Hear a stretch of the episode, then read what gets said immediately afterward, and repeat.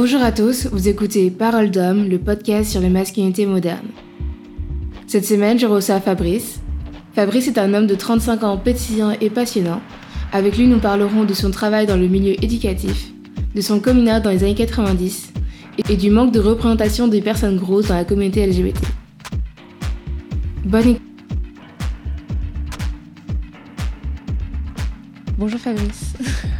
Bonjour. Comment vas-tu Fabrice? Je vais bien. Il fait beau, il fait chaud. Oui. C'est bien. Alors Fabrice, est-ce que tu pourrais te présenter s'il te plaît? Oui, alors je m'appelle Fabrice, j'ai Oui. 34 ans, Mhm. bientôt 35 en septembre. Ouais. Euh, je suis un homme gay, euh, cisgenre, ouais. barbu, chauve, avec des rondeurs, un peu potelé, une belle chemise rouge, noire et blanche. Ok. On a tout aujourd'hui. Voilà. ok, super. Donc on va commencer par la première question qui est quand je te dis masculinité, à quoi tu penses? Masculinité, euh, moi j'aime bien les mettre au pluriel en fait. Mhm. Euh, masculinité. C'est-à-dire qu'il y a la masculinité depuis tout petit, en fait, de, de ce que j'ai pu voir dans, dans les vidéos, dans les films, dans les clips, auxquels je me, je me correspondais pas du tout. Je n'arrivais pas à intégrer ça devant moi. Je dis non, ça c'est pas pour moi. Ouais. Les mannequins dans, le mag- dans les magasins, dire, euh, alors il est vachement bien gaulé. Je regardais mon corps. Non, c'est pas moi en fait. Donc il y avait ça. Ouais. Et après, la masculinité que j'ai créée moi, c'est-à-dire que j'ai voulu euh, arborer tous les, on va dire, tous les stigmates d'un- homme masculin, barbe, piercing, tatouage. Ce qui me En même traduit, c'est ouais. les mains, c'est la gestuelle, c'est le...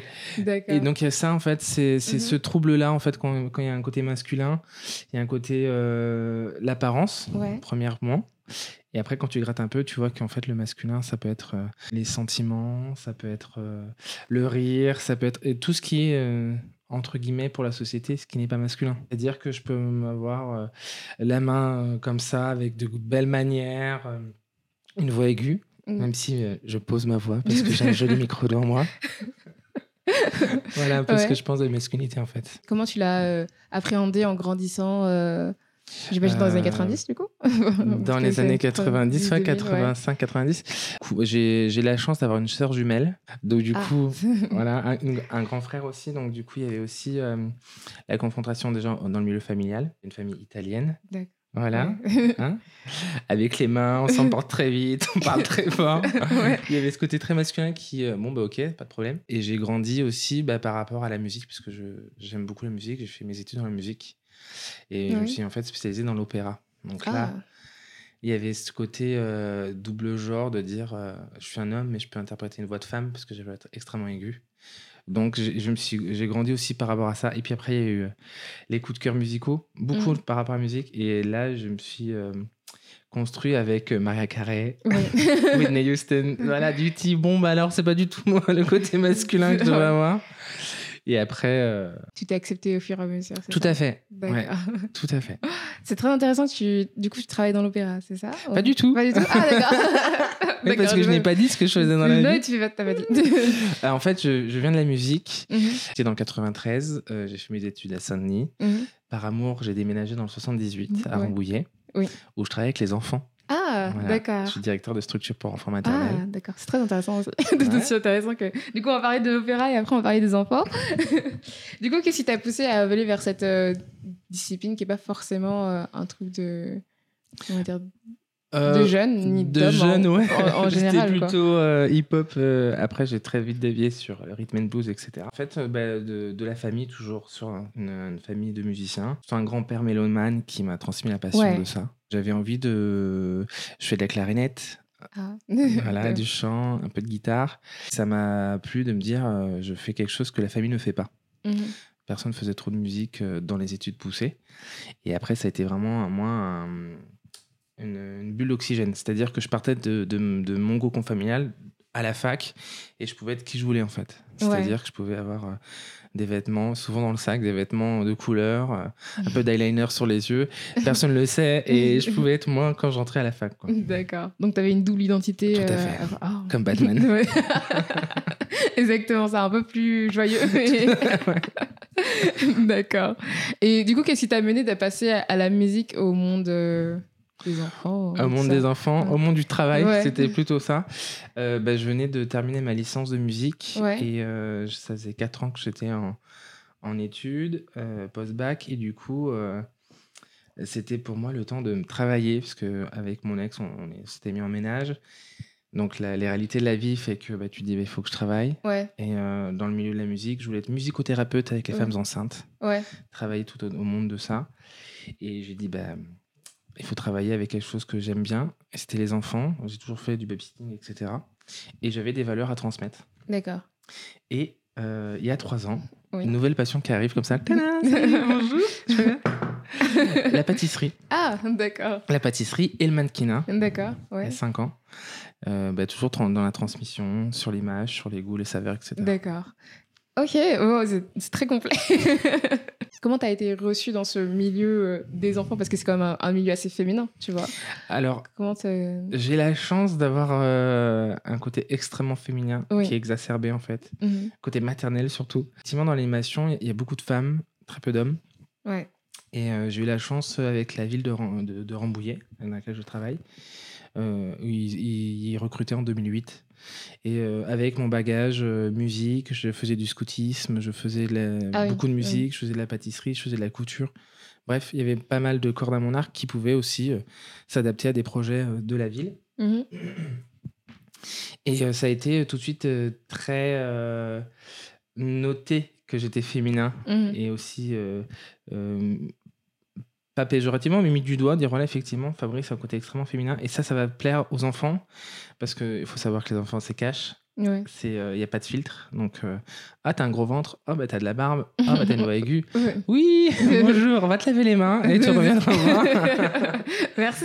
Voilà. Mais c'est vrai que ce côté féminin ce Ouais. côté euh, de pas être euh, le- genre que je suis, c'est-à-dire que je suis un homme, mais j'ai des valeurs euh, euh, et j'ai des attitudes de, de féminin, Oui. féminines plutôt. Et ça passe tout de suite avec les enfants. C'est-à-dire qu'il y a un cadre qui est posé, et si j'ai besoin de faire la grosse voix de, de bonhomme, je peux faire la grosse voix de bonhomme. mais, mais- pas du tout parce que ça fait trop mal à la voix. Ouais. Mais au moins, ça, voilà, c'est tout de suite euh, dans, un, dans une équipe euh, Ouais. essentiellement féminine. Quand il y a un homme, ça pose aussi euh, des repères pour les enfants. D'accord. Et tu penses que tu as été plus acceptée à cause de ton côté féminin? Oui. Enfin, tu penses que, Ah, genre, avec les, les parents et aussi les enfants, tu penses? Euh, clairement, oui, parce que j'ai- je, je suis un animateur qui, qui est polyvalent, donc je fais aussi du sport, des jeux, etc. Ouais. Mais j'ai cette douceur-là de me dire euh, T'as pas envie de faire de sport? T'es un garçon? Bah, Pas de problème, viens faire de la couture avec moi, viens faire de la pâtisserie, viens faire euh, des, des- Ouais. des ateliers créatifs. Et alors, what else? Et les parents, euh, eh ben, ils aiment ça aussi, c'est-à-dire que. Il y a un côté droit, parce que après je suis passé tout de suite directeur de structure, et il y a un côté droit, c'est-à-dire que bah, j'en impose parce que déjà la carrure de l'homme, Mhm. Le Mhm. charisme, on va dire, naturel de l'homme. Ouais. Mais ça veut dire aussi, il y a aussi des femmes qui sont euh, charismatiques Oui. et que ça impose tout de suite, tu vois. Michelle Obama.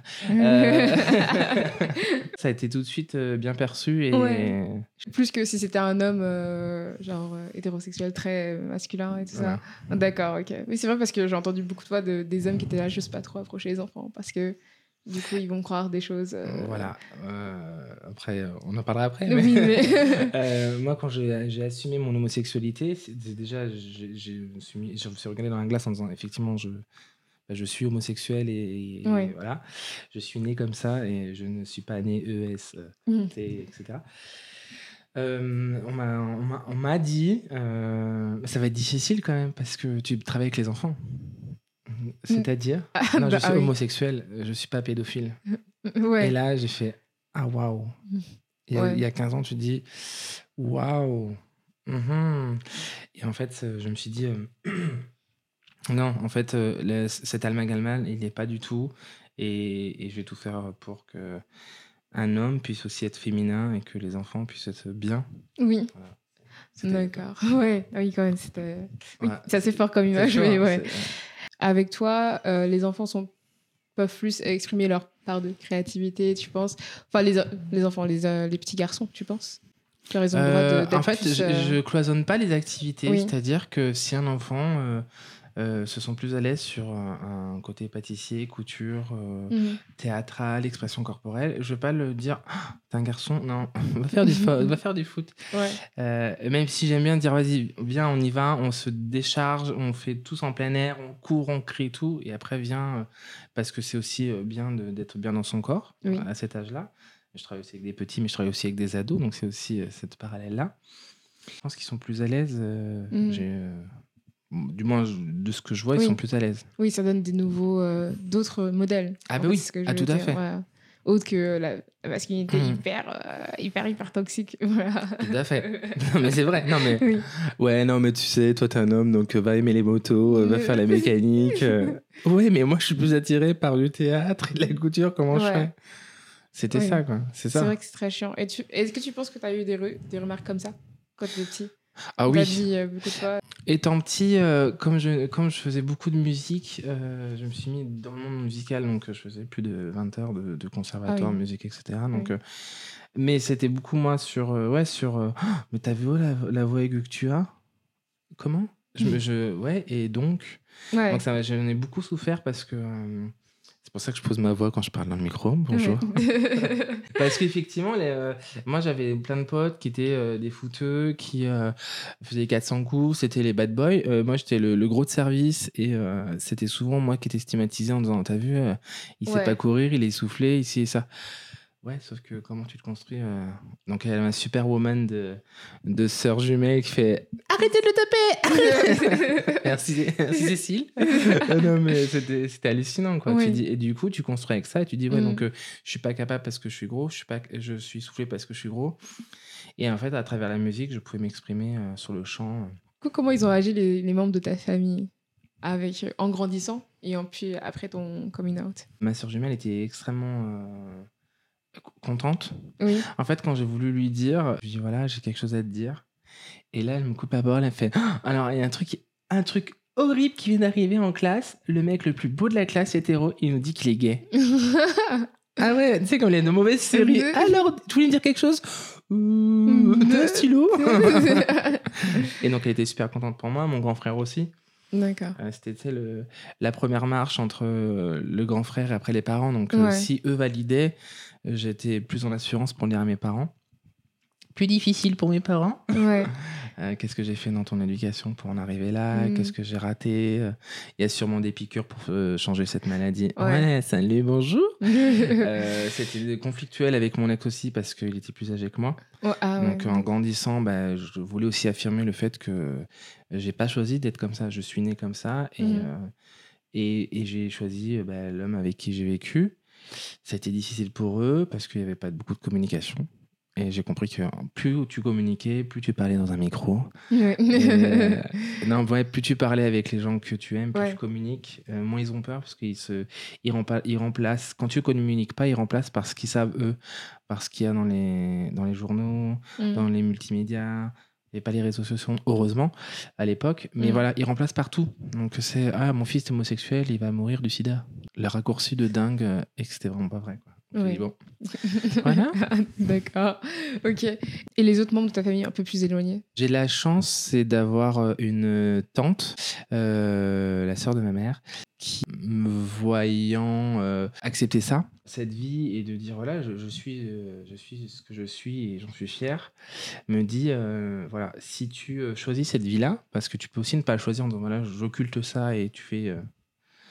Undercover Ouais. et je voulais pas et puis voilà moi je- j'ai 18 ans et je veux assumer ma vie Oui, et être euh, libre. être libre I'm free euh, j'ai eu cette chance-là qu'elle me guide et qu'elle me dise je serai toujours là pour toi. Donc j'avais Ouais. cette, euh, ce filet-là. Et j'ai eu la chance aussi, Mhm. assez chanceux, d'une grand-mère, 90 ans, quand à l'époque je lui dis voilà, je- j'aime les garçons, qui me dit ah bon, bah t'aimes pas les filles Bah non. Ah, gros blanc. Alors bon, j'ai fait mourir mamie. Elle a bugué. Et là, elle me dit euh, bon, trois choses. Attention, ancienne époque. Tu dois lui repasser ses chemises. Tu dois faire à manger. et- D'accord. Et, qu'il ne te tape pas. Euh, ok, mamie. Bon, je suis en pleine balade avec mon chien. Qu'est-ce que je fais de cette information-là? Et je lui dis ouais, ses chemises, c'est lui qui les repasse parce que je suis pas la bonne. À Ouais. manger, c'est moi qui le fais parce que je préfère faire à manger. Et oui, il me tape pas. Et en fait, elle voulait dire. euh, C'est un peu la moindre des choses quand même. euh, mais elle voulait juste dire voilà, respecte-toi et fais-toi respecter. Oui. mange à ta faim et, et un toit en fait. Donc Ouais. euh, c'est 90 ans et elle était encore euh, plus ouverte que toute ma famille qui avait euh, de- ou mon âge ou plus vieux que moi. Je fais, merci mamie quoi. C'était 90 ans quoi. Ouais. Voilà. Comme quoi, des fois, on n'attend pas euh, forcément que ce soit les personnes qui Pas du tout. Pas du tout. J'ai mince, je Wow. lui dire, elle va D'accord. claquer sur l'instant. euh, pas du tout. Ça a été vraiment euh, Oh, magnifique. On adore ça. Quand est-ce que tu as fait ton coming out C'était dans- vers quelle année? 18 ans, donc euh, 2003. Et c'était comment l'ambiance à ce moment-là? L'ambiance, en fait, à l'âge de 11 ans, je savais qu'il y avait quelque chose de particulier. Ouais. C'est-à-dire que, étant le petit gros, Mm. il y avait souvent le physique des copains euh, qui étaient plus mecs que moi, et j'étais, j'étais attiré par ce physique-là, dans le sens de dire, je regardais mon bit, je fais, en fait, j'ai un, bidou, et eux, ils ont des tablettes, c'est pas normal. Ouais. J'étais attiré par ça, à me dire, euh, faire, euh, pourquoi je suis pas comme ça. À 16 ans, j'ai voulu faire ce que me dictait la société, d'avoir une petite amie. Ouais. J'ai eu une petite amie, Ouais. mais elle m'a dit au bout d'un an il faut, faut que tu assumes ce que tu es. Tu es une belle personne et sache-le, mais c'est pas possible. Ouais. Mais moi je t'aime. Non, mais moi aussi je t'aime, mais il faut que tu t'aimes encore plus, toi. D'accord. Donc j'ai assumé grâce à elle. Et en fait, j'ai rencontré euh, mon tout premier euh, garçon, euh, le grand amour. Euh, et du coup, j'ai assumé euh, moi, mais euh, à l'extrême. C'est-à-dire que j'étais encore plus maniéré, j'avais la voix encore plus aiguë, j'avais un petit sac à main, j'avais les mains sur le côté, je, je rigolais toutes les trois secondes. Ouais. voilà. Et en fait, parce que je me cherchais. Mhm. Donc ça a été difficile à cette époque-là. Ouais, Ma mère ne supportait pas. Bon, t'arrêtes de faire ta diva. Oui, parce que je faisais le grand écart devant elle pour lui parler. Ah, Maintenant, je peux plus le faire. Quoique, non, non, je peux plus le faire. C'était difficile à l'époque. Ouais. Voilà, C'était difficile. Il y, avait toujours, il y avait toujours cette bonne étoile de dire euh, Mhm. voilà, je suis ce que je suis. Et euh, même si c'était des fois des, des, des paroles houleuses, il y avait quand même de l'amour sous ça. Mhm. Ça, avec le recul que je dis, hein, sur le moment, je l'ai pas vu du tout. Ouais. Donc, euh, ouais, c'était difficile, mais. Voilà. Waouh. Et pour revenir euh, à ce que tu disais précédemment, est-ce que tu penses qu'il y a des, il y a des jeunes euh, ados qui se ressentent plus libres de te, de te parler à toi en étant, enfin, quand ils cherchent euh, leur rapport à leur sexualité Euh, euh, ouais, alors même si euh, en tant que professionnel, il y a quand même cette limite-là Oui, oui, de dire euh, euh, il saura rien de ma vie, etc. Mais ça, trans ça transparaît, ça transpire, donc du coup, il y a un côté euh, je sais que je peux parler plus à toi parce qu'il y aura une oreille plus attentive. Et, euh, et, et ça permet aussi de, de, de les orienter sur, euh, sur une, pas sur une sexualité, mais sur, sur la protection, sur tout ce qui se passe autour du monde, sur aussi les évolutions, parce que les évolutions de mentalité, Mhm. parce que effectivement, en travaillant avec les ados, à l'heure actuelle, tu te dis, euh, ils sont, il y a des questions, des vraies questions de changement de genre Mhm. qu'il n'y avait pas il y a 15 ans. Ouais. Euh, parce que je pense qu'un peu brimé par rapport à la famille, etc. Et là, vu qu'il y a plein, plein, plein, plein, plein d'informations, euh, ça permet aussi de, de dire, voilà, cette oreille attentive que j'ai, bah, attends, je peux te guider sur quelque part. Voilà, tu te sens euh, homme trans, femme trans ou changement de genre, non-binaire, etc. Mhm. Ça permet de dire, pas de souci, c'est OK avec ça. Euh, moi, il n'y a pas de jugement. Je veux juste apporter l'aide, que tu puisses avoir aussi des, des réponses à tes questions, parce que moi, je suis pas, je suis cisgenre, donc je suis pas en, en transformation de genre, etc. Ouais. Donc, ça permet aussi de les guider sur quelque chose, euh, sur Mhm. quelque chose de nouveau et avec des interrogations vraiment fortes. D'accord, ok. Donc tu crées un safe space. euh, Ah, ben euh, j'essaye, pour- toujours. Avec un gâteau au chocolat, c'est toujours mieux. toujours. En grandissant, est-ce que tu avais une figure masculine que, qui te- qui t'inspirait? Ça va être très cliché, mais mon grand-père, en fait. Ah ouais? Ouais. Mon grand-père, parce que il y avait toujours des valeurs de, euh, de travail. Il était assez sévère, et, mais toujours juste. Il a toujours une phrase que, euh, qui me reste en, en- en tête, c'est euh, Je suis fatigué, mais je suis satisfait d'être fatigué ». C'est-à-dire que si à la fin de ma journée, je suis fatigué, mais je suis satisfait, je suis éreinté, mais je me dis Ah, Putain, mais quelle journée !» Je sais que ce soir, quand je vais me coucher, dire Putain, quelle rencontre que j'ai fait aujourd'hui, tu vois Ouais, et de me dire bah, la parole que je peux faire et la communication que je peux faire autour de ma vie, oui. si ça peut aider au moins une personne, ben moi j'ai tout gagné euh, de ma journée en fait. C'est très inspirant comme parole. Et tu penses que les figures masculines que tu avais autour de toi, elles t'ont conditionné à être plus euh, macho, enfin un peu macho, mais à, à avoir cette pression sur toi d'être plus masculin? Alors, bien heureusement ou malheureusement, je sais pas, mais j'ai eu que des figures féminines autour Ah, de moi. Presque des figures. J'avais euh, quatre tantes, euh, deux grands-mères, euh, ma Ouais. mère. Mon père, très peu présent parce que beaucoup boulot. Oui. Mon grand-père, bah, paysan italien, donc beaucoup dans son champ. Ouais. Donc on le voyait très peu le matin, il se couchait à 21h, nous on voulait sortir. Ouais. Donc il y avait plein de choses comme ça. Je comprends. Donc euh, se construire, euh, se construire en tant qu'homme slash entre guillemets entre parenthèses tout ce que tu veux Ouais. macho. euh, moi j'avais pas l'impression d'être comme ça. Maintenant Mhm. j'ai l'impression d'avoir des traits. Mince, merde, non non macho. Alors je suis pas macho. Je suis plus euh, des traits d'homme, voilà, la barbe, euh, Ouais. avec des. Parce que je me dis, dans la société actuelle ou dans laquelle je vis aussi, Oui. euh, je, je fais aussi de la photo Mhm. en tant que mannequin. J'aime bien jouer sur le côté extrêmement macho, euh, lunettes, euh, la grosse voix et tout. Mm, ouais. Parce que c'est pas du tout moi. J'espère. c'est pas du tout moi. C'est moi. Ça en fait. ouais. Donc, tu as bien cultivé cette, euh, cet écart entre toi et ton apparence. Je vais bientôt avoir 35 ans. Ça fait 5 Mhm. ans que je fais ça. Quand j'ai tout, euh, quand j'ai commencé au tout début, je n'assumais que ma partie supérieure du corps. Ok. Ah oui, d'accord. Voilà, ma Juste le tête jusqu'au buste. ouais. Maintenant, euh, j'assume mon, mon corps en entier, c'est-à-dire que j'ai des formes de femme avec un, un bassin assez large, Oui. euh, des hanches, euh, des belles hanches. Il va dire belles hanches. Et j'aime aussi cultiver ça, c'est-à-dire que un homme peut aussi avoir des, des courbes Oui. qui sont pas celles des hommes. Quand moi je rentre dans les magasins, je fais euh, alors pas du tout, tu vois, le- la statue qui est devant moi avec Ouais. ses fingres, c'est pas du tout moi, ça arrive pas. C'est ça aussi que je cultive et que je, que je prône. Ok. Du coup, en parlant de, de beauté, est-ce que toi, tu te trouves beau? Ah. Euh, tit, tit, Joker, euh, que je me trouve beau. Euh, je crois que tu l'as déjà entendu, mais je vais la redire. Je me trouve pas forcément beau, Mhm. mais je trouve que j'ai quelque chose, un peu de charisme. Non, parce qu'en fait, souvent quand on Ouais. dit ça et que tu réponds ouais, je me trouve beau, il y a le côté un peu ah, il est vachement narcissique en fait. Ça va Ah, les quoique. Non, je sais Mais c'est important, je trouve, et c'est Ouais. être ok, avec ça, de dire ouais, je, je me trouve bien aujourd'hui, je me trouve Mhm. beau. Je me trouve beau aujourd'hui, ouais. Je me trouve beau, c'est dans le sens où euh, bah, j'ai des traits fins, je pourrais avoir. euh, non, euh, en fait, la beauté est très subjective. Mhm. Du moment que tu arrives à, à faire transparaître un truc, quelque chose qui dit ah putain, ça accroche quoi. Ouais. Il y a un charisme, il y a une petite aura. Après, le- la nana ou le mec, euh, il n'est pas forcément beau sur les stéréotypes de la société. Mais du moment qu'il y a une étincelle, moi, c'est ça fait tout en fait, D'accord. je pense. Donc, tu penses que cette étincelle, elle est en toi aussi? Ouais, je pense. Ça fait un, peu dégoût- un, un peu transpirant de chaleur, mais je suis. euh, quelque chose. D'accord. Et c'est quoi ton rapport à ton corps, du coup? Comment t'as évolué euh, en, en ces 35 ans de vie Ah là là, ça a été, ça n'a pas été toujours euh, Mhm. rose, Oui. comme tes rideaux. Euh, en fait, ça a été, ça a été difficile euh, bah, parce que déjà, il fallait assumer mon homosexualité avec un corps qui n'était pas forcément le corps que je voulais, parce que j'étais le, gros de service, j'aime bien dire ça. Donc, c'était tombé dans l'anorexie. Ah, puis la boulimie. D'accord. Ça a été vraiment euh, infligé à ce corps euh, et à, cette enveloppe-là que j'ai. Mhm. Pas des belles choses. Donc ça a été vraiment quelque chose euh, difficile au début. Et puis euh, avec les photos, avec euh, l'évolution de la société, fait que j'ai pu aussi intégrer une case, même si j'aime pas ce terme. Ouais.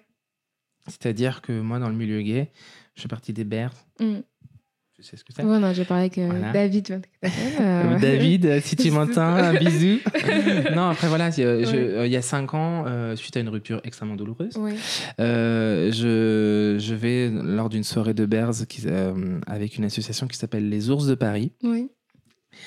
Et en fait, euh, je me retrouve à une soirée pour Noël et je rentre dans la, dans la pièce où en fait c'est un thé dansant Mhm. et personne me calcule. Mais ça m'a fait un bien fou. Dans Ah. le sens où le mec il est barre. D'accord. ok. Oui. Euh, alors... en fait, dans le sens où les, Ouais. tous les hommes me ressemblaient. Ah, du ventre, de la barbe, chauve, des poils. Et les gens, quand j'en suis arrivé, ils m'ont pas dit Ah, c'est le gros. Ah là là, dis donc. En fait, c'est- non, ça a été un sourire, c'était viens danser, allez. Ouais. Et en fait, je, je me suis assumé en tant que tel, c'est-à-dire que, effectivement, je sais pas, d'avoir euh, Mhm. enfin avoir une, une, une identité sociale. Et d'avoir à dire, mais effectivement. Alors là, elle évolue, c'est-à-dire que je me sens berze effectivement dans l'apparence, Mhm. mais euh, je me sens aussi euh, licorne parce que je suis euh, toujours pétillant, etc. Donc ouais, c'est- ça a été vraiment sur le corps, Mhm. grâce à la photo, grâce à cette identité sociale-là, de me dire que bah, le corps, il est aussi, il peut être un ami. Et je suis plus en paix avec lui qu'il y a 20 ans de ça. Ouais, mais du coup, je pense qu'il y a beaucoup de personnes qui aiment pas être catégorisées dans un groupe. Mais toi, ça t'a aidé euh, Moi, ça m'a aidé à me construire parce que euh, Ouais. avec la, la violente euh, séparation, je m'étais totalement déconstruit Mhm. et totalement oublié. Dire euh, en fait, en fait, j'existe Mhm. et j'avais pris euh, 30 kilos, j'avais une bouée autour de moi, c'est-à-dire mon bide était vraiment plus Ouais, gigantesque parce que voilà, c'était pas me protéger. d'accord. Et là, le fait de, de trouver ça, Mhm. de, de, de- de trouver aussi une écoute, une oreille, etc., ça m'a permis de, de souffler. Tu penses que c'est le manque de représentation Oui. qui a fait que tu as, eu besoin de te reconnaître dans un schéma? Ouais, je pense. Je pense que c'est vraiment euh, clairement le. Après, voilà, c'était aussi euh, depuis tout petit, euh, avec ma soeur jumelle, on était les jumeaux. Mhm. C'était pas un tel et un tel, c'était les jumeaux. Donc, j'avais même pas une identité propre à moi-même. Oui. Voilà. Et effectivement, le manque de représentation il y a 20 ans, les, les gays à la télé. Bah, c'était Oui. pas euh, c'était pas comme dans les séries actuelles où des fois tu as des séries qui tournent pas autour du tout du tout du sujet et euh, là, c'était tout de suite. euh, je me rappelle un film qui m'avait, euh, qui m'avait pas choqué, mais interpellé. Je crois que c'était le placard. Oui, c'était le placard qui s'appelle. Où c'est un, un fabricant de préservatifs où- qui se fait passer pour gay. euh, et en fait, il est pas gay, etc. Et ça m'avait choqué de me dire, moi je le suis et j'arrive pas à l'assumer. Et ça m'avait choqué en fait de dire, Mhm. Ah ouais, en fait, et les- il y avait pas assez de représentation euh, côté safe du- de l'homosexualité, de dire euh, non mais c'est ok, t'es es né comme ça Mhm. et c'est pas un choix. Parce que généralement, il y a 20 ans, c'est ah non, t'as fait le choix d'être gay. Euh, ouais. T'as fait le choix d'être con ou quoi? Ouais. C'était ça en fait, pas assez de représentation. Ok. Tu disais aussi que tu avais eu des, des troubles du comportement alimentaire. Et en tant que homme, enfin en tant que personne en général, c'est une expérience assez isolante? Est-ce que toi, tu tu te penses que tu as été encore plus isolé en étant un homme? Oui, parce qu'en fait, euh, très peu le savent, mon chéri le sait, euh, et, et certains amis, quand tu tombes dans l'anorexie, euh, tu es le maître du subterfuge, Oui, c'est-à-dire que tu as un contrôle du corps total de, de ce que rentre dans ton corps, dans, dans les aliments, mais euh, il y a aussi un contrôle euh, aussi sur tes relations, c'est-à-dire que je pouvais manger qu'une demi-orange, et encore, quand ça passait, Mm. euh, et les gens pensaient que j'avais mangé trois repas par jour, tu vois. Et, et cet isolement-là, encore plus parce que bah, je faisais tout en sorte d'être isolé aussi, c'est-à-dire que je mettais au sport plus, euh, Mm. je, et euh, je, je faisais en sorte aussi d'avoir euh, mes, mes cours de musique plus le soir en temps de repas avec la famille. Comme ça, j'arrivais après le repas. On t'a laissé l'assiette dans, la- dans le frigo. Ouais, ouais, j'ai mangé. Et en fait, t'étais passé à la poubelle et comme Ouais. ça, personne ne voyait. Quoi. D'accord. D'accord. Et tes parents, ils ont pas du tout remarqué. Non, parce qu'en fait, euh, je passais d'une obésité morbide à, à un corps d'un jeune homme de 18 ans qui, euh, qui grandit. Et c'était pas quelque chose de, de, de visible. D'alarmant. Ouais. Mhm. Après, je suis tombé dans la, mouli- dans la boulimie où là, euh, ben, il y avait des cadavres de, euh, de yaourt, euh, des bouteilles de ketchup, voilà. Et là, sous mon lit, on est pas très futut le gars. Ouais. Et là, on va faire ton, on va faire la, le papier peint de ta chambre. D'accord. Qu'est-ce qu'il y a sous ton lit? Donc là, ça a été vraiment la discussion. Et, c'était plus là. Discussion difficile. C'est ça. Ouais. Di- Ouais, difficile. Et puis, euh, et puis c'était vraiment pas dans, pas dans la bienveillance, dans le sens où c'était plus un, un Mm. cri d'alerte que je me lançais moi par rapport à ma famille. Et ma mère l'a reçu comme quelque chose de. Mais ça va pas dans la tête, qu'est-ce qu'il y a Mm. Mais je souffre, non Allô C'était ça, ce qui était vraiment dommage, quoi. D'accord. Ouais, c'est vrai que des fois, les, les parents ne savent pas trop comment réagir à ce moment-là. Tout à fait. Tout Et à fait. coup, euh, ouais, d'accord. Ouais. Et euh, est-ce que tu penses que la façon dont les hommes vont se représenter a influé sur ton corps, sur ta vision de ton corps à toi? Parce que c'est vrai que tu as toujours été gros, du coup. Ouais, Euh, oui, je pense, euh, dans le sens où il y avait cette quête de, entre guillemets, du corps parfait. Y a encore dix ans. Euh, parce que euh, il fallait euh, le, le, le, corps de l'homme ou la représentation de l'homme, c'était celui qui devait être hyper charismatique, avec un beau costard, les cheveux. Alors moi, j'ai plus de cheveux, mais j'avais des grands cheveux longs, bouclés jusqu'aux épaules. mes cheveux, je vous aime.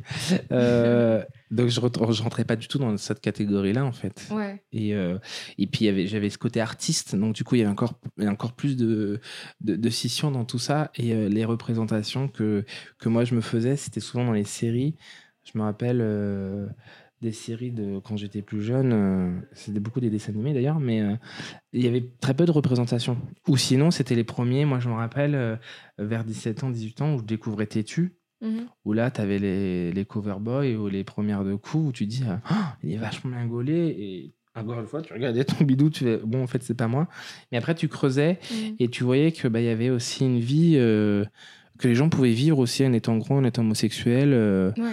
Donc euh, j'avais euh, peu de représentations, mais les peu de représentations que j'avais, ça me permettait de me dire euh, attends, tout doucement, mets tes petites marches et on avance. quoi. D'accord. Je comprends totalement. Et est-ce que tu, enfin, comment est-ce que tu ressens cette omniprésence du corps parfait dans la communauté gay? C'est euh, c'est fatigant.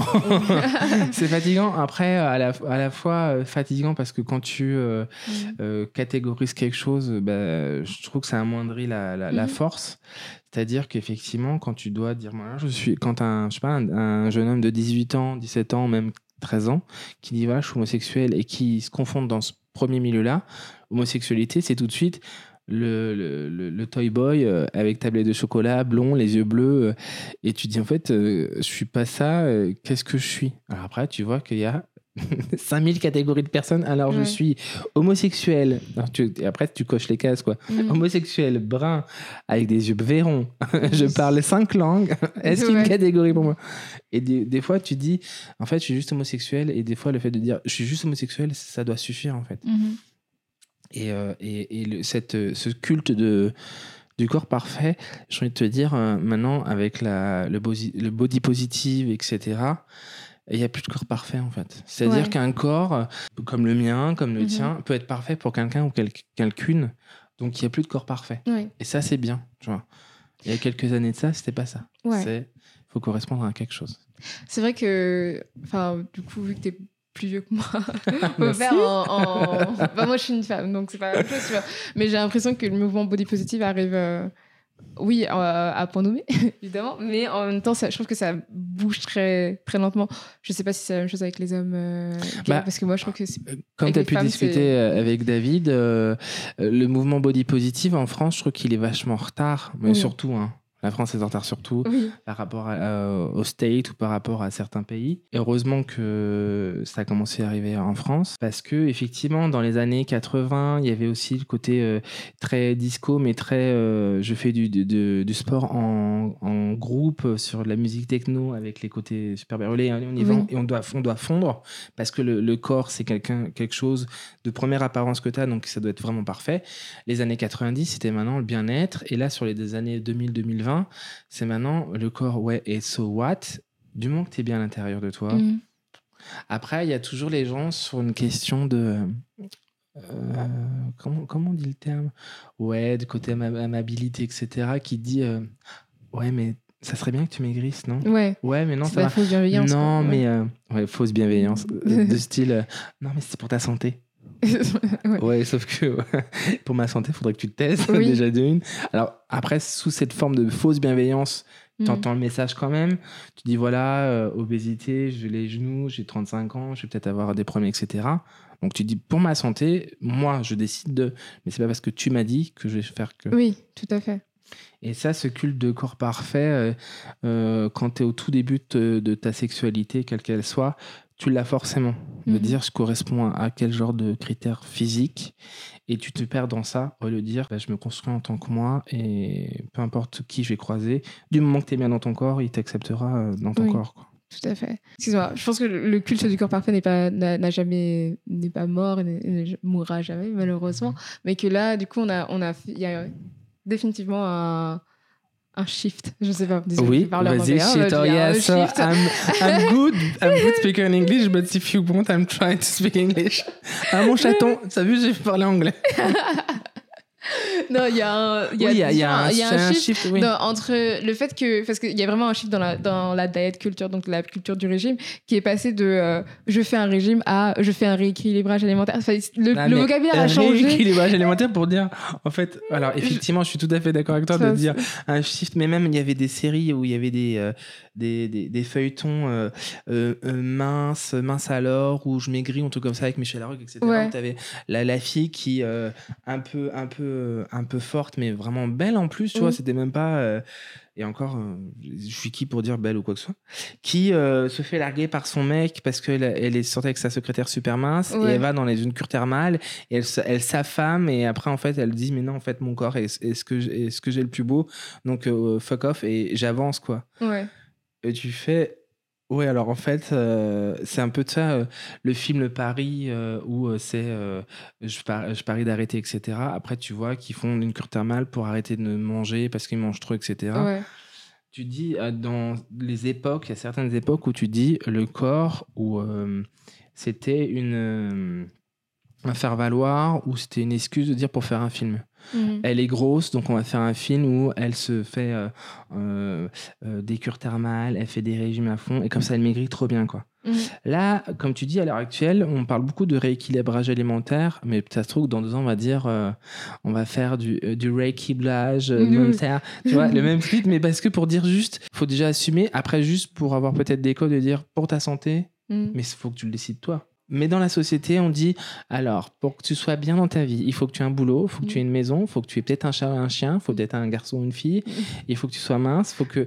Ouais, ouais, c'est bon, je peux respirer ou je fais de moi, quoi, tu vois? Non jamais Tu vois, c'est ça, quoi. Tu. Ouais. Le vocabulaire a changé, mais finalement, le- l'intention derrière n'a pas changé, finalement, parce que euh, on- on- les gens vont très rarement vers les, euh, les personnes minces qui, euh, je sais pas, pre- prennent des drogues, qui fument ou des trucs comme ça, et leur dire, mais tu sais, ta santé. Enfin, Non, mais alors, comme, mais t'as tout à fait raison. On, va, on, va, on voit très peu de gens dire à des, des, des gens comme ça.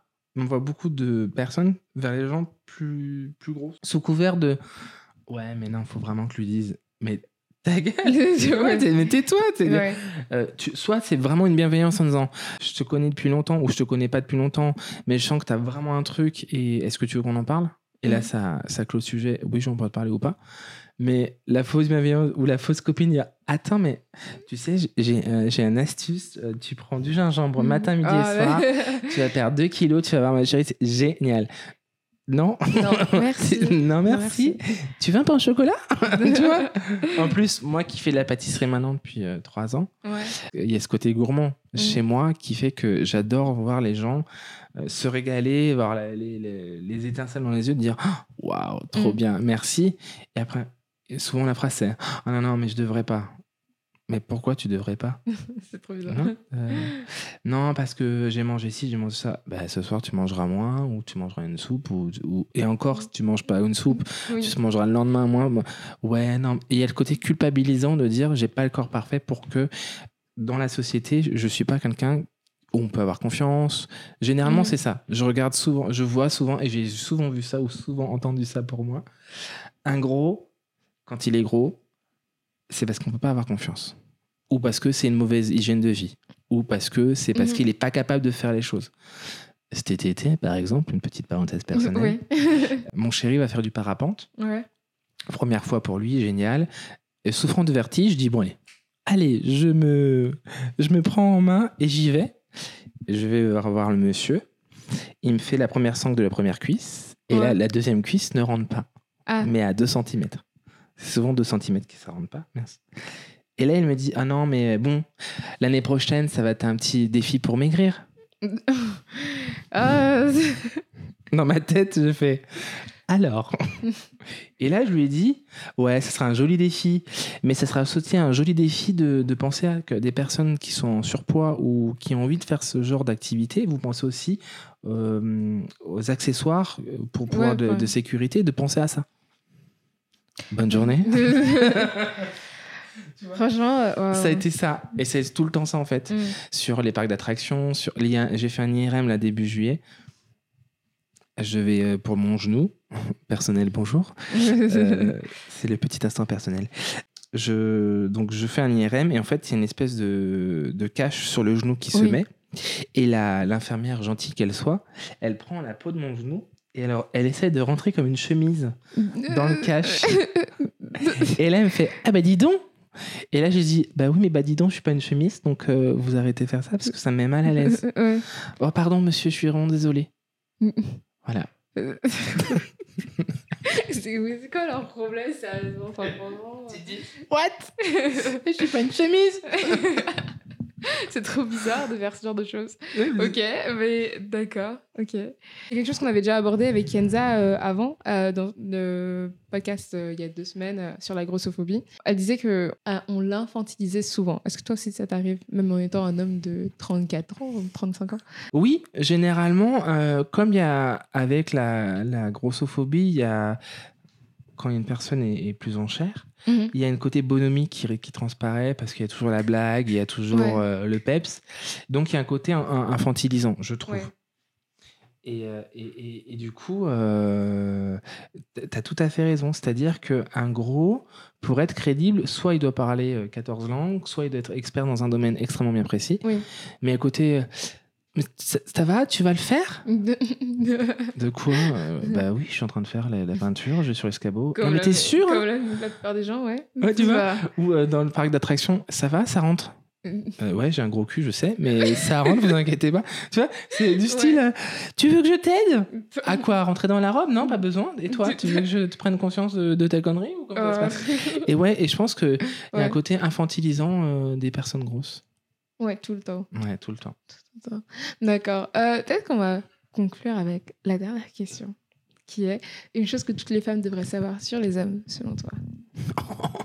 Ça, c'était une belle question. Je vais peut-être pas le mieux passer parce que je suis un homme gay qui aime les hommes, mais qui, euh, qui aime les, femmes euh, sublimées, en fait. J'aime les femmes, leur corps, etc. C'est-à-dire que je trouve ça très beau. Donc, Mm. si je me mets.